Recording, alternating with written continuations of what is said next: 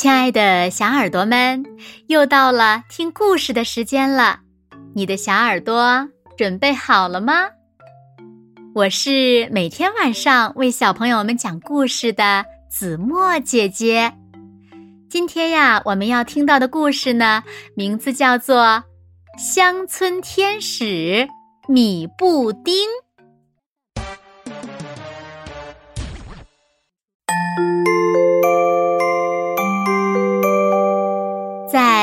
菲律宾群岛上，住着伊菲谷武士，他们是山谷的主宰者。他们在岩石上凿出巨大的石阶，并在这些石阶上种植水稻，形成了梯田。高高的梯田之上，住着哈里斯部落，他们的首领。塔罗日渐衰老，塔罗希望在离世之前能够做一件大事。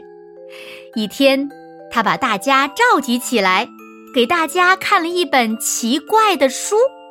这是一本荷兰奶牛的邮购目录，书上画满了高大肥壮的奶牛和花花绿绿的机器，但这些都不能吸引塔罗。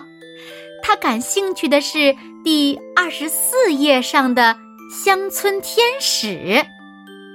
塔罗希望能拥有这样一头奶牛，他们一定能使它名垂青史，改善哈里斯人的生活。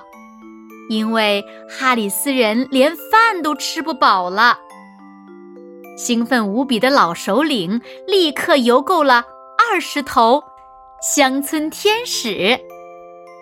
而在山谷里的伊菲谷人，他们也种植着水稻。播种之后，他们请巫师向米神祈祷，保佑风调雨顺，为他们带来丰收。他们的稻田是靠竹筒制作的灌溉系统来浇灌的。一天，两个巨大的卡车轰鸣着开到了山里。他们送来了乡村天使，奶牛们一路又累又饿。到达目的地后，他们拼命地吃起来，同时拼命地喝着高山上的水。收获的季节临近了，伊菲古人正准备着一年一度的收获节庆。突然。一切停止了，山谷中一片寂静。竹筒没水了，有人喊道：“是的，竹筒干了，水不再流了。”伊菲谷年轻而暴躁的首领卡罗咆哮起来：“哈里斯人断了我们的水源，我们的圣水，我们要砍下他们的脑袋！”愤怒的伊菲古人立刻出发了。他们越过干涸的河床，穿过丛林，来到了奶牛们吃草的地方。他们被眼前的场景惊呆了，因为伊菲古人从来没有见过荷兰奶牛。这是什么东西？好奇怪呀！两个部落终于会面了。伊菲谷武士们挥舞着镰刀，把水还给我们！我们的稻田都干了，女人和孩子们哭个不停。一场战争即将爆发。稻田里干涸的土地上的稻子慢慢的枯黄。突然，伊菲谷人听到了水声。一股白色的液体从竹筒里流了出来。一个小女孩忍不住尝了尝，说道：“啊，真好喝，有香草的味道。”水稻又直起了腰杆儿。大家品尝收获后的大米，软软的，甜甜的。还带着香草和田野的气息，山上究竟发生了什么事儿呢？原来，饥饿的奶牛们大口吃草，大口喝水，并且饱餐了丛林里的香草，所以呢，它们的牛奶也又香又甜。而哈里斯人不知道，乡村天使奶牛是要挤奶的。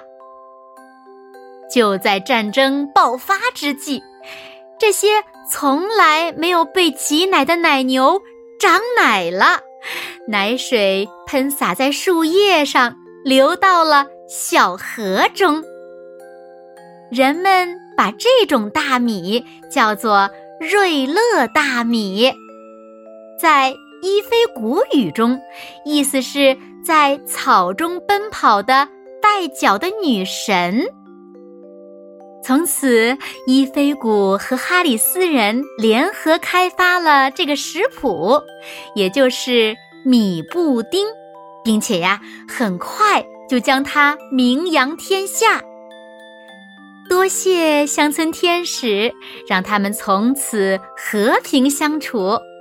从那以后呢，米布丁又发展出其他不同的做法，但是。你不要忘记哦，它的起源是一场没有爆发的战争哦。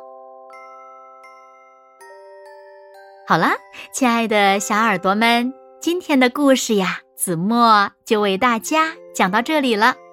那米布丁是什么呢？请小朋友们在故事中寻找答案吧。还有，乡村天使到底是什么？还记得吗？快快留言告诉子墨姐姐吧。那今天就到这里喽，明天晚上八点，子墨依然会在这里用一个好听的故事等你回来哦。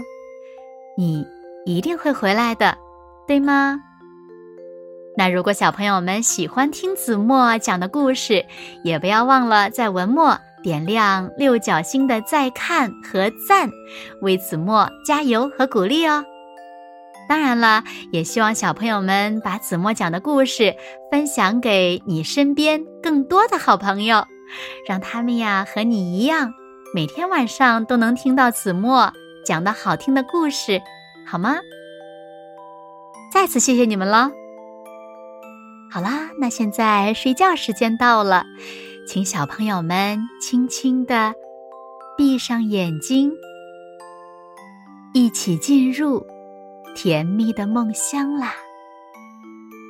完喽，好梦。